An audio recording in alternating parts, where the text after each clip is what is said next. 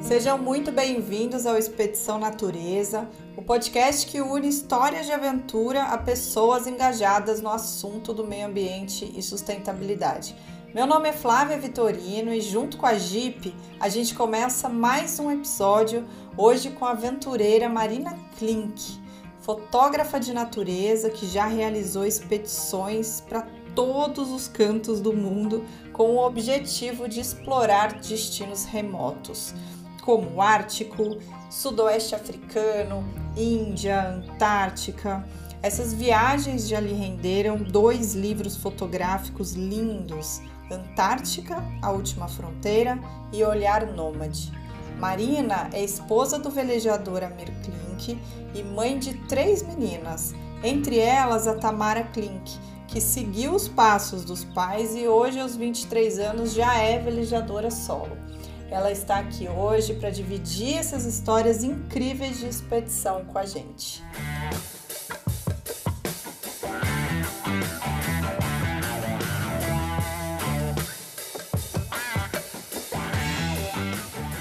As viagens ao remoto são grandes experiências de vida, porque elas permitem ver a realidade de perto como ela é de verdade. Tipo uma festa para os sentidos, porque vento, frio, alegrias, tristezas, medos e claramente uma pausa para a razão. São dessas experiências que saem histórias e obras incríveis que traz presente essa realidade, quase que como se a gente estivesse lá junto vivendo a expedição, mesmo que seja só na imaginação. Marina, muito obrigada por ter aceitado o nosso convite.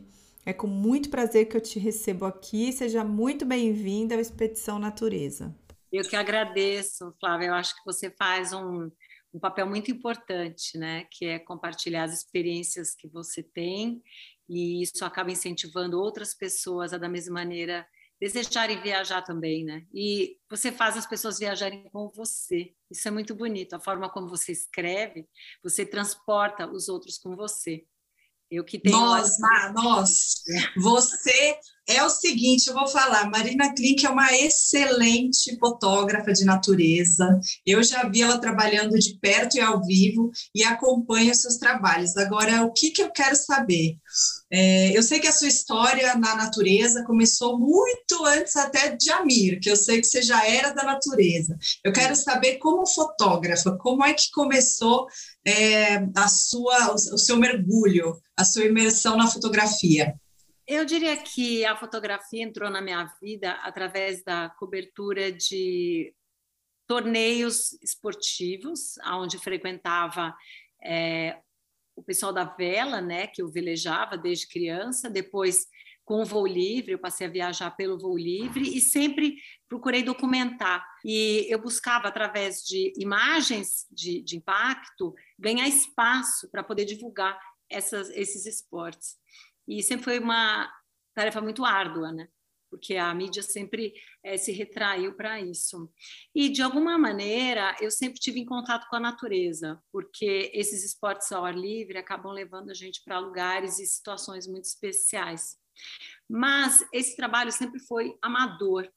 E eu diria que a minha entrada no mundo profissional da fotografia se deu meio às avessas, porque teve um momento em que, é, acompanhando as viagens do Amir e acompanhando é, a distância, eu percebi que tinha chegado o momento que a gente deveria viajar em família. É, foi uma renúncia grande, as pessoas na época me julgaram bastante, mas eu já tinha tomado essa decisão e eu queria poder levar as meninas junto com a gente numa viagem ao continente antártico. E naquela, naquele afã de tentar congelar os instantes, de tentar perpetuar aquela viagem, eu passei a registrar. E esses registros foram sendo diários, é, onde eu é, obriguei as meninas a fazerem diários escritos ou desenhados, e o meu diário era através da captação de imagens, né, no Sim. cotidiano da viagem. É, era uma viagem longa e isso valeria a pena ser registrado. E no último dia da viagem, o Amir disse que era para eu parar de fotografar, porque as fotografias que eu fazia não serviam para nada. E aquela declaração dele foi tão dura para mim, foi tão penosa, que eu é, me frustrei, é, claro. mas eu é, pensei, refleti muito sobre aquilo. E é incrível como muitas vezes a gente, é, através de uma negação ou de uma provocação, acaba tendo força para para superar aquilo e repensar o contexto como um todo. Quando eu cheguei de volta ao Brasil, eu comecei a analisar o material que eu tinha captado, comecei a, a repensar os diários das meninas e entendi que ele tinha mesmo razão. Aquelas fotografias que eu fazia não serviam para nada, a menos que eu reeditasse aquilo e transformasse aquele conteúdo todo em alguma coisa. Então, a primeira coragem que eu tive, que foi o grande enfrentamento, foi é, sair da acomodação, né, da zona de conforto, de ser uma profissional de eventos, 30 anos organizando festas e eventos é, sociais. É, eu estava bem acomodada com um grande escritório e aquilo era a, a minha fonte de, de receita. O interessante é quando a gente tem um desafio e a gente é, acaba tendo a coragem de encerrar um ciclo e começar do zero um outro ciclo, é uma grande oportunidade na nossa vida. A primeira coisa que eu fiz, então, foi organizar os diários das meninas e, o, e as minhas fotografias e é, publiquei o um primeiro livro, né? Um livro infanto-juvenil, e levasse outras crianças para a Antártica junto com a gente, né? E, e que envolvesse educação, além de tudo, ambiental, né? Que é, é muito importante. bacana dos livros, desse start que eu, que eu dei no segundo momento da minha vida, né? Porque começar do zero, com 50 anos de idade, quando as pessoas começam a se aposentar, foi para mim um, um tremendo desafio. E levar esse conteúdo foi entender que eu estava levando outras crianças para a Antártica, a maioria delas que a gente sabe que nunca vão ter essa oportunidade de, de viajar para lá. Então, é, ter publicado esse livro, poder levar em escolas, né, escolas é, de ensino público, escolas de até mesmo escolas particulares bastante importantes, é a gente abrir uma, uma janela no inconsciente das crianças de que é importante a gente viajar, é importante a gente sentir os lugares, né? A gente ver as cores, as transformações das paisagens. E eu acho que esse livro foi assim uma centelha de, de um estímulo para é, que as pessoas quisessem viajar, não só sozinhas, mas em família, é, uhum. é, para destinos especiais, que às vezes não precisam ser tão distantes, né? Claro. Sair do enlatado e, e se abrir para a natureza, né? Eu acho que esse foi a, a, a minha inspiração, né? É, você falou agora da Antártica, né? Foram sete continentes que você já viajou fotografando, foi isso? Sim. Me conta desses, desses destinos que você foi um pouco. Bom, o Brasil é um destino incrível, né? É, o Brasil é muito rico, né? A biodiversidade uhum. que a gente tem, as diferenças culturais. Só de viajar no Brasil a gente já enriquece muito, né? É, viajar para, por exemplo, para a África, né? É um continente. Quando a gente fala para a África, é importante dizer para que lugar da África, né? Porque são muitos países. São é, muitos países.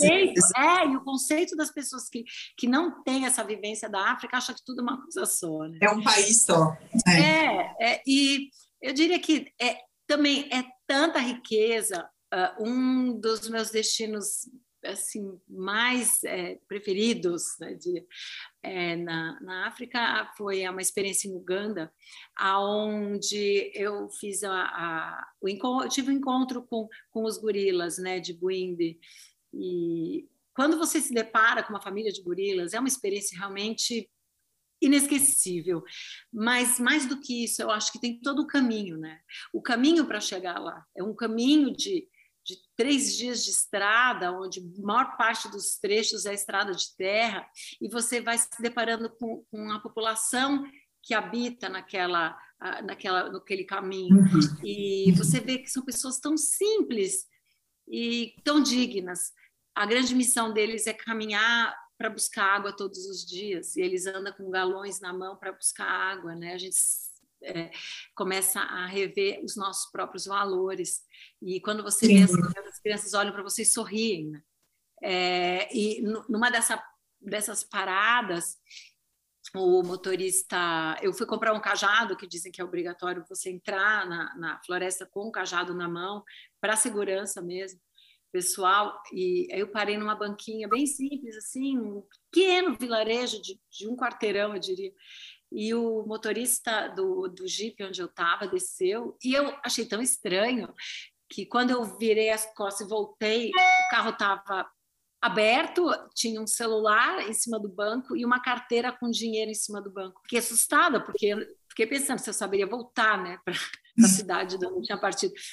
E, de repente, ele apareceu, aquelas pessoas andando em volta, muito simples, e eu falei para ele: Nossa, você, que susto, você esqueceu o celular no carro e a carteira? Ele: Não, eu deixei. Sim, mas estava aberto. Ele falou, mas qual é o problema? Eu falei, o problema é que alguém poderia roubar. Aí ele olhou para mim assim com uma cara assim tão ingênua e falou assim, mas por que no teu país as pessoas fariam isso, roubariam isso de dentro de um carro?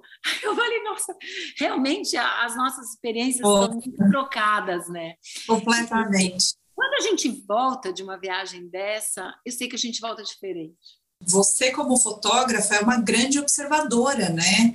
Uma observadora de tudo, de paisagens, de pessoas e principalmente que eu vejo que você gosta muito que são os animais, né?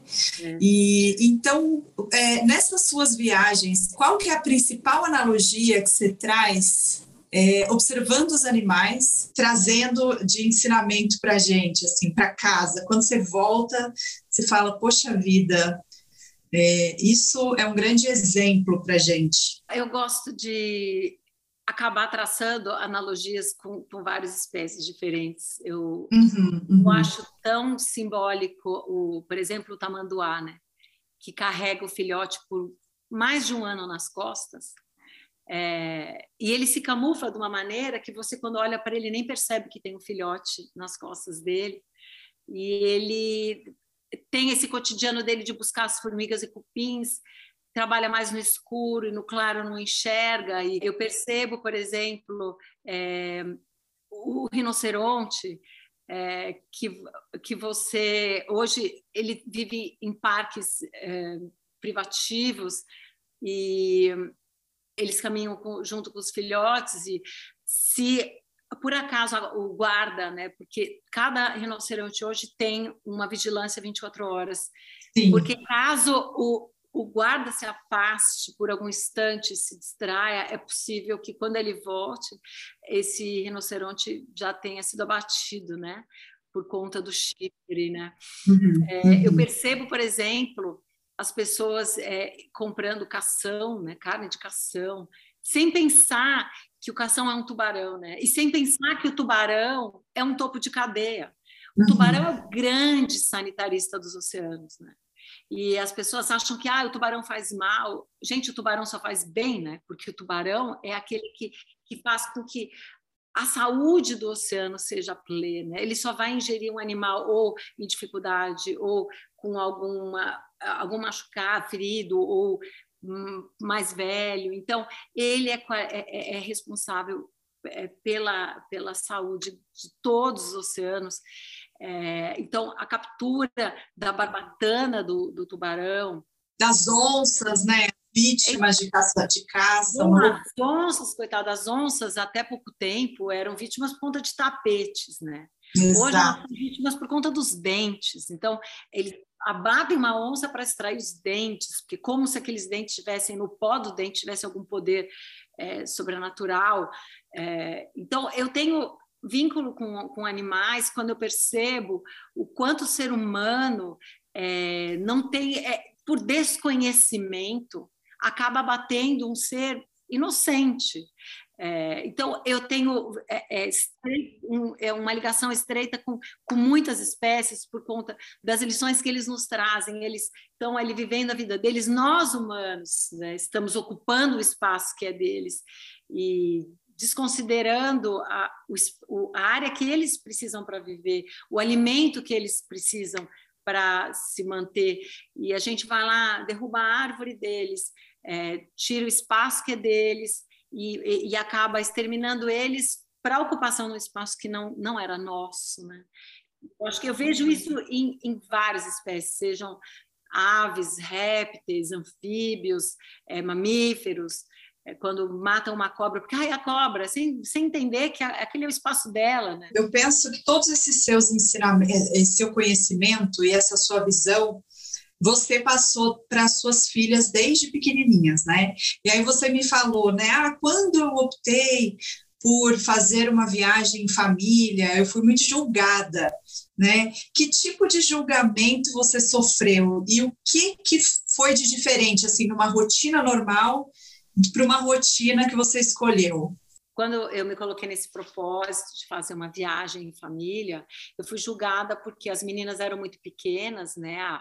A, Marininha, minha menor, tinha cinco anos, as gêmeas tinham sete, e acharam Uh, muita gente falou para mim que absurdo querer colocar as meninas no veleiro e ir até a Antártica, que é um lugar tão distante, né? São 15 dias de viagem até lá é, num veleiro, expondo a família em condições meteorológicas é, imprevisíveis, muitas vezes, e na escola também, ah, mas elas vão faltar, é importante a socialização.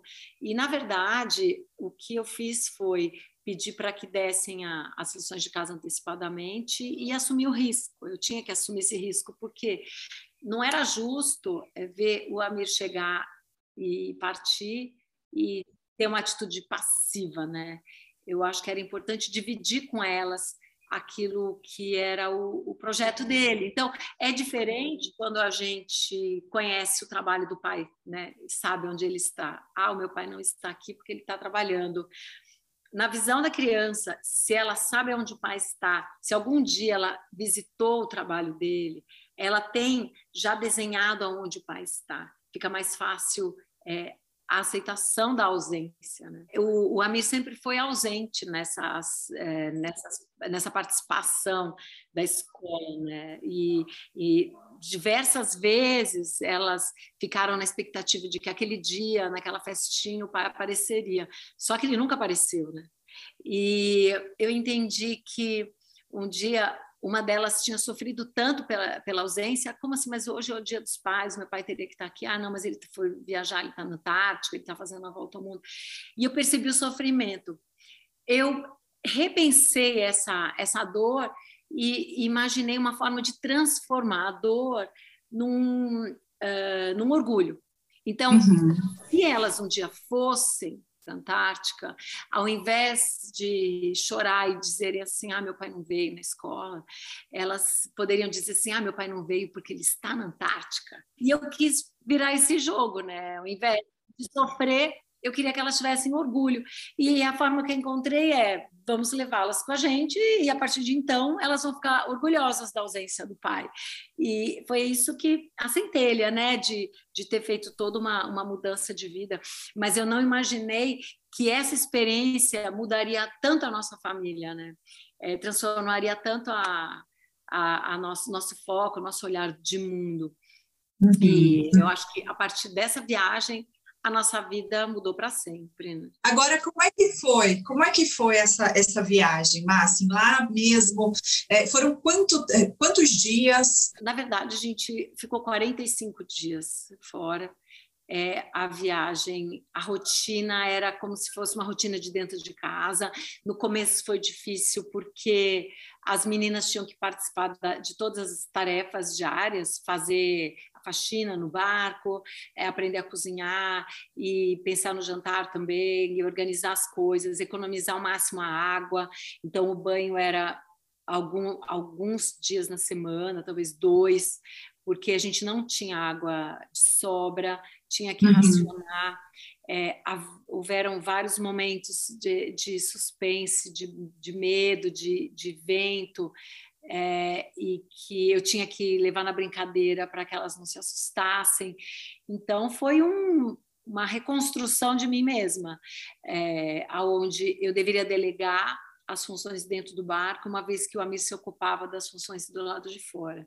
Ele navegava e, e ancorava, atracava com segurança, mas eu tinha que entreter as meninas e Isso levava bastante tempo. A primeira vez que nós fomos, a Marininha fez seis anos no Cabo Horn, né? A gente saiu com cinco, com seis anos, nós celebramos os seis anos dela no Cabo Horn e cruzamos o Drake. As, as meninas tinham oito, as gêmeas, e nós três fomos para a Antártica nessa faixa etária, né? Entre chegamos na Antártica seis e oito anos, é, mas deu conta.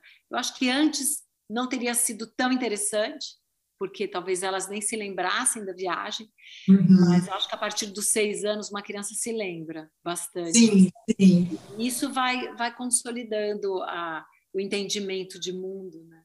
Uma outra coisa, eu acho que a, as viagens começam sempre dentro de casa. Né? Não adianta a gente pôr uma criança para viajar, se ou mesmo um adulto, né? se ele não tiver noção de onde a gente vai, o que vai ver, o que é o melhor, a, a cultura daquele lugar, é, que bichos vão ver, quais são os bichos que oferecem é, risco, né, que representam um risco para a gente, quais são aqueles que são inofensivos. A gente tem que entender a teia alimentar, até para poder respeitar é, aquilo que está lá que a gente está vendo, né, sem interferir. E as crianças, são esponjas, né? É uma vez que elas escutam a história ou que você passa um valor para elas, um ensinamento, ou fala de um bicho que ele come, onde ele vive, elas não esquecem nunca mais, né? A melhor história que a gente pode contar é a nossa própria história. Então, eu acho que to todos nós temos boas histórias para contar, mas a gente se esquece de quanto isso é importante para os nossos filhos, né? que são as histórias que eles vão guardar. É, tem muita, muitas coisas que a gente fala e que, que passa, mas aquilo que a gente faz, eles se lembram, seja aquilo Sim, que eles viram, ou aquilo que eles é, ouviram através de uma experiência pessoal, que são é, que é, é o que molda o jovem, né? É aquilo que a gente vai deixar. Essa é a nossa verdadeira herança. A nossa verdadeira herança não são coisas, né? São experiências. Por isso, eu, eu ensinei às meninas né, a nunca abrirem mão de uma viagem, porque uma viagem é um aprendizado maior até do que anos de, de sala de aula. Né? Posso falar, você é muita inspiração para mim, muita, muita.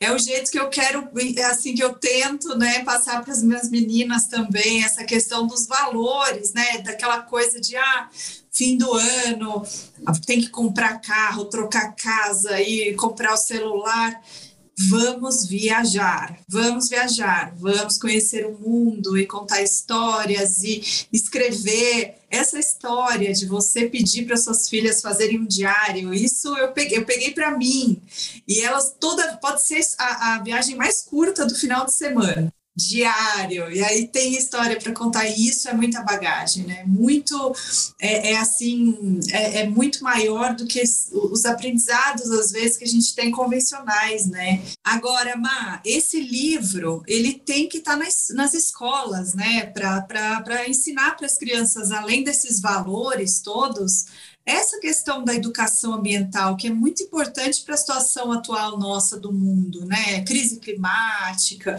enfim, as pessoas, as, as crianças, elas precisam entender desses valores para elas entenderem o que, que a gente está, por que, que a gente está brigando tanto, né? Quando a gente fala de desmatamento, de crise climática, lá da Antártica, é, é se desfazendo e derretendo? Por que está acontecendo isso, não é verdade? É, eu acho que esse é, resultado do aquecimento global, eu acho que é muito também é, devido a, a desmatamento. Uh, o planeta está ficando mais quente, né? Existe uhum. menos, menos árvore, menos rios voadores, e é, é, óbvio que o aquecimento global é um fato, a modificação uh, climática já é realidade. Na Antártica, a gente vê uma mudança com relação ao vento, que é muito mais intenso hoje do que foi, já era intenso, agora é mais. É, na primeira viagem do Amir Antártica, ele ficava de, andava de camiseta, às vezes sem camiseta. Hoje em dia é impensável a gente ficar na Antártica sem ter um filtro solar. Até mesmo uma, uma, um jogo de vela que você poderia ir três anos seguidos para a Antártica. Hoje você vai um no segundo, você já pensa se não é melhor trocar as velas. Então a mudança climática já é uma realidade nos nossos dias. Quando a gente vai, por exemplo, ao Pantanal, a gente percebe a incidência de incêndios né, ocorrendo com muito mais frequência, a devastação de um, de um bioma é, na época da, da seca, né? É, é, incrível, isso. É óbvio, está sendo é, ampliado, amplificado com o passar do tempo, por consequência da, da, de umas secas mais extremas, e cada vez vai ficar mais, por consequência daquela umidade que viria da Amazônia, hoje em dia a gente tem menos, cada vez mais devastada a Amazônia naturalmente, vai ter menos umidade no Pantanal. E é um reflexo. O que as pessoas precisam entender é que o mundo é redondo e as consequências vão acabar aparecendo em algum lugar. Me preocupo muito pelo mundo que a gente vai deixar para as próximas gerações. A gente faz parte desse momento e a gente tem um, um, um instante que é, a gente consegue mudar esse jogo, né? enquanto é possível mudar o jogo. É incrível que existe uma passividade né, de, de muita gente com relação a isso. Às vezes é desinformação, e às vezes é responsabilidade, né? Alguém que põe um fogo para um acero descontrolado que acaba é, dominando 70% de uma propriedade, de uma reserva no Pantanal. Uhum. E a gente fala, ah, coitada, aquela onça machucou a pata, mas a gente não está falando de uma onça, a gente está falando de todo um bioma, né? Toda vez que a gente estuda sobre a questão da crise, da questão do desmatamento, a gente volta para a questão da educação ambiental. Ah, mas por quê? Ah, mas então essa falta de informação que eu acho incrível que você esteja promovendo isso, porque eu acho que é o que as crianças precisam hoje. As, pessoas, as crianças precisam ser informadas do que está acontecendo e, da, e do valor dos biomas e do valor da natureza para elas entenderem, cobrarem e terem outro tipo de, de, de ação, né? outro tipo de comportamento. E, e é isso que precisa. Eu acredito que a educação ambiental deveria ser uma matéria obrigatória nas escolas. Sim, com certeza. Você tem que ter aula de educação ambiental, como respeitar a natureza. Aonde começa o mar? O mar não começa na areia da praia, o mar começa na torneira da nossa casa. Só que isso não é ensinado em escola nenhuma. Então a criança já cresce sem ter esse conhecimento. Deveria ser obrigatório, até pelo respeito com a natureza, por conhecimento, entendimento dessa, dessa teia alimentar, da responsabilidade por cada um dos biomas, são tantos os biomas né, no Brasil e, e as pessoas não, não se dão conta disso. Uma das coisas que eu julgo muito importantes, quando eu falo nas escolas, é, é quando você olhar para o mar, entenda que aquela linha d'água é uma divisão entre aquilo que você vê e aquilo que você não está vendo. São dois universos, né? Embaixo da linha d'água existe um outro universo.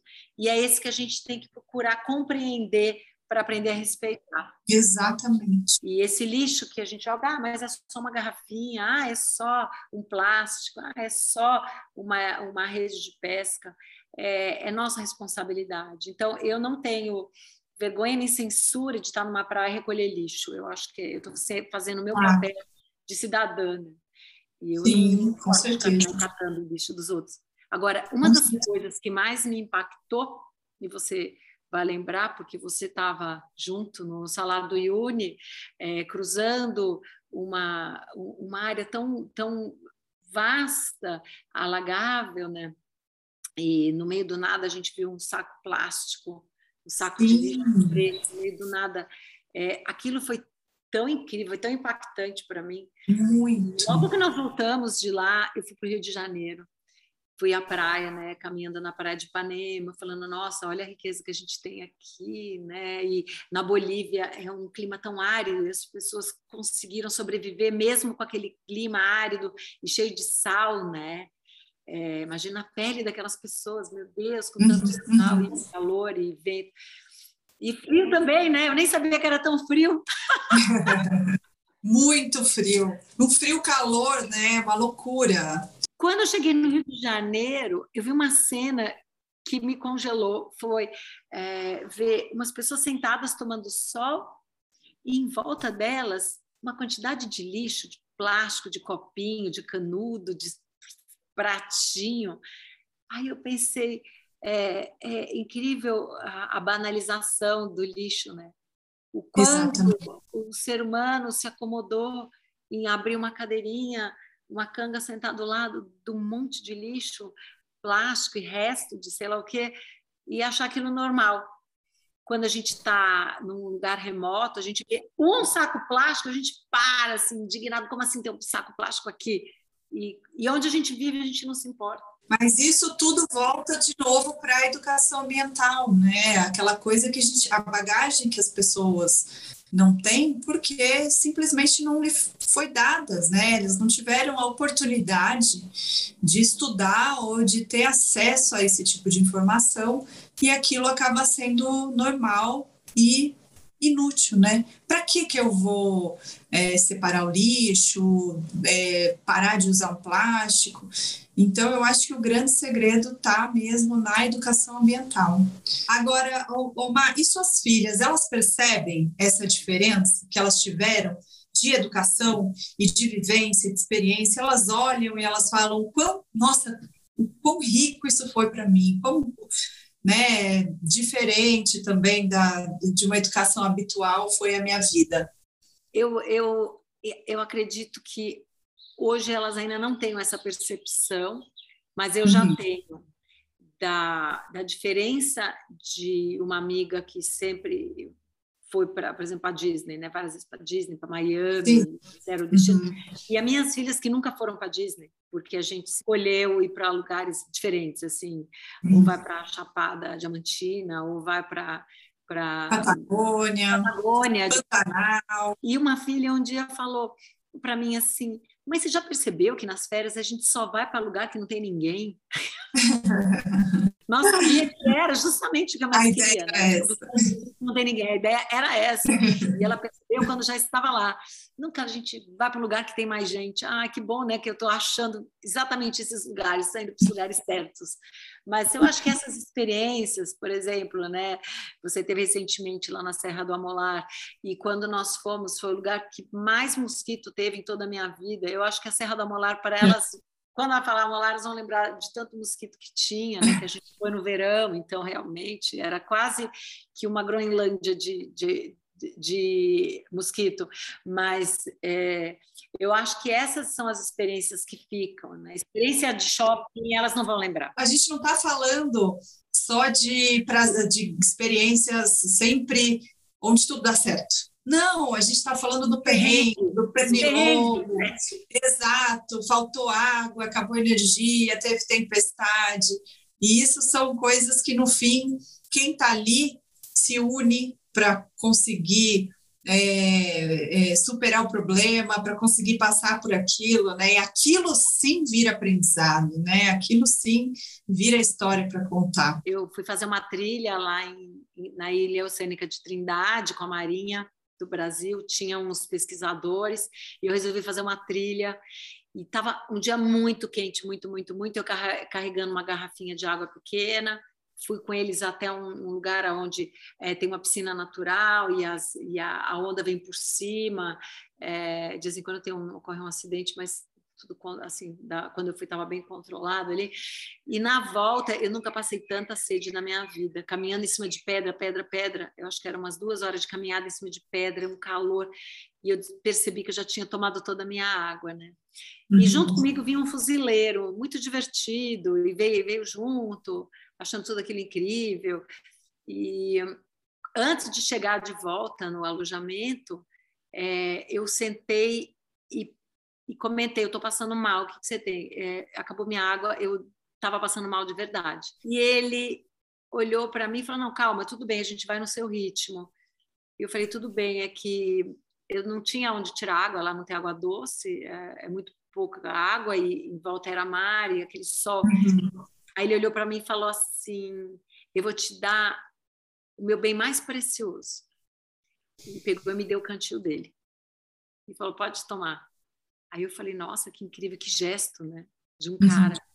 Aí eu falei assim: Nossa, mas e você não vai ficar com sede? Ele falou assim: Eu aguento, mas eu acho que você está precisando mais do que eu. Uhum. Tudo bem. E conforme a gente começou a andar, eu falei: Olha, eu estou andando mais devagar que você porque eu estava passando mal, você pode ir na frente. Aí ele falou assim: Na Marinha a gente tem um lema: a gente vai junto e volta junto. eu fui com você, a gente vai voltar junto para o alojamento. Então, eu tive dois aprendizados, né? O quanto é incrível essa a solidariedade, né, de quem está na uhum. natureza. E companheirismo. Você né? vai junto e volta junto, né? Se a gente for junto, a gente tem que esperar o outro. Cada um tem um ritmo, mas é muito importante porque quando a gente está junto, a gente tem mais energia para chegar. Isso faz muita diferença quando você está num lugar remoto, seja ele qual for. Você é importante você dividir aquela experiência com alguém. Má, agora é o seguinte, antes de eu terminar, eu queria fazer um pedido para você. Escreva mais livros, ah, grave mais vídeos, vá para escolas, faça palestra. Eu fiz dois livros nessa pandemia. Um livro é de família sobre genealogia, uma pesquisa que eu fiz sobre antepassados e Sim. acabei fazendo um livro. É, aí o Amir disse assim, ai, é que, que ingrato, né, fazer um livro que só interessa para a família. E eu disse, não, que gratidão eu tenho de poder ter feito um livro com tanta informação que poderia se perder se eu não tivesse reunido, né? E o outro Exato. livro sobre o Pantanal. Ali eu abri de novo para te colocar. É, é, tá ele me emparedando de novo. De novo. Mas eu vou lá abrindo meu espaço. E o outro livro é sobre o Pantanal, um bioma tão importante, tão rico né, do, do nosso país, tão pouco conhecido por nós, brasileiros, e tão conhecido pelos estrangeiros que vêm aqui é, aproveitar conhecer um pouco mais.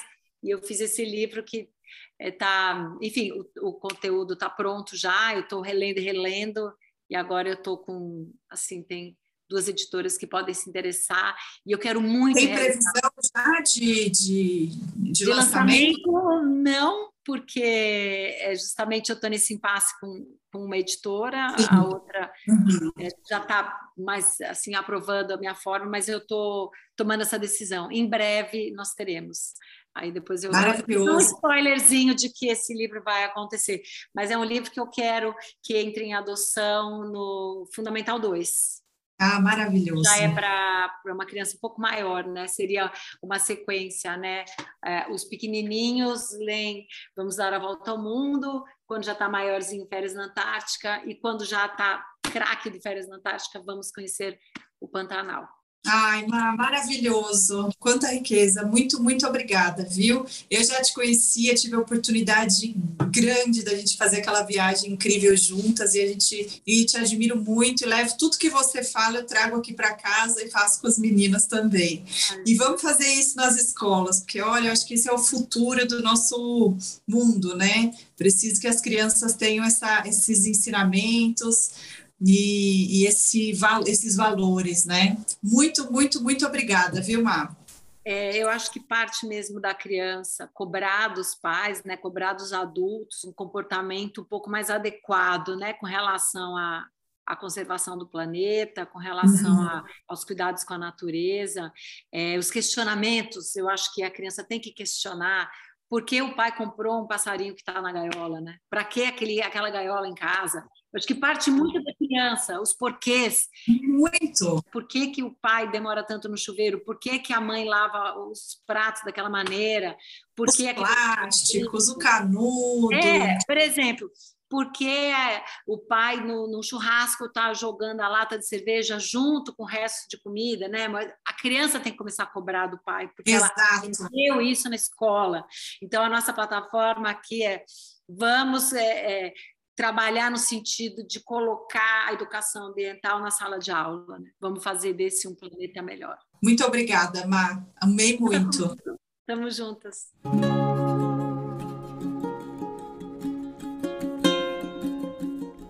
E fiquem ligados que a primeira temporada do Expedição Natureza continua com mais histórias e entrevistas. Comigo, Flávia Vitorino, aqui no canal da Jeep. Eu espero vocês no próximo. Até lá!